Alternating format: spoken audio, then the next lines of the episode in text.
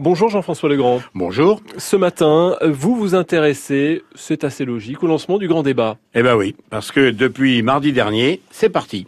Je crois que nous avons devant nous une vraie chance de dire ce qui ne va pas, une vraie chance d'interpeller le gouvernement et les décideurs, une vraie chance de participer activement à l'écriture d'un nouveau projet de société. Pourquoi ces 600 maires normands de toute tendance sont-ils ressortis de cette première rencontre en trouvant que la méthode était bonne et que le président de la République écoutait. Pourquoi chacun s'accorde à dire et à redire qu'il s'agit d'une première en matière d'échange et de dialogue? Mais alors, pourquoi, en même temps, certains continuent-ils à dire que c'est du bluff, du blablabla ou de l'enfumage? Ma réponse est que tout simplement, il y a ceux qui croient en notre pays, qui croient en sa capacité à se dépasser et à se surpasser.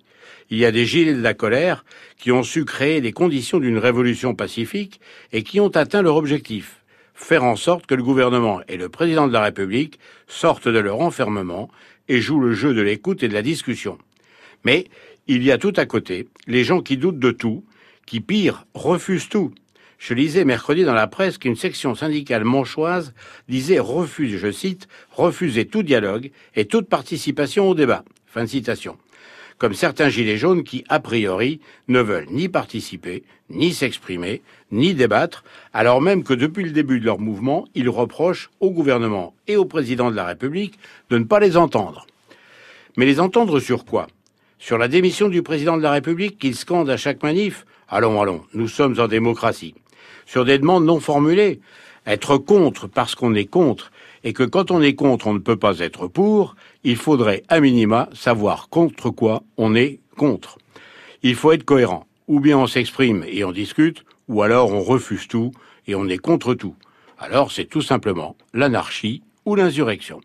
Le gouvernement et le président de la République ont enclenché un processus de discussion, d'écoute, de partage et d'écriture d'un nouveau projet de société.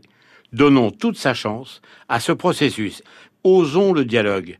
N'ayons pas peur d'exprimer nos souhaits et nos désaccords. Après, mais après seulement, s'il y a tromperie, il sera toujours temps de faire la révolution. Merci Jean-François Legrand. C'est moi qui vous remercie. Votre éditorial à retrouver en début d'effet de manche tout à l'heure à midi.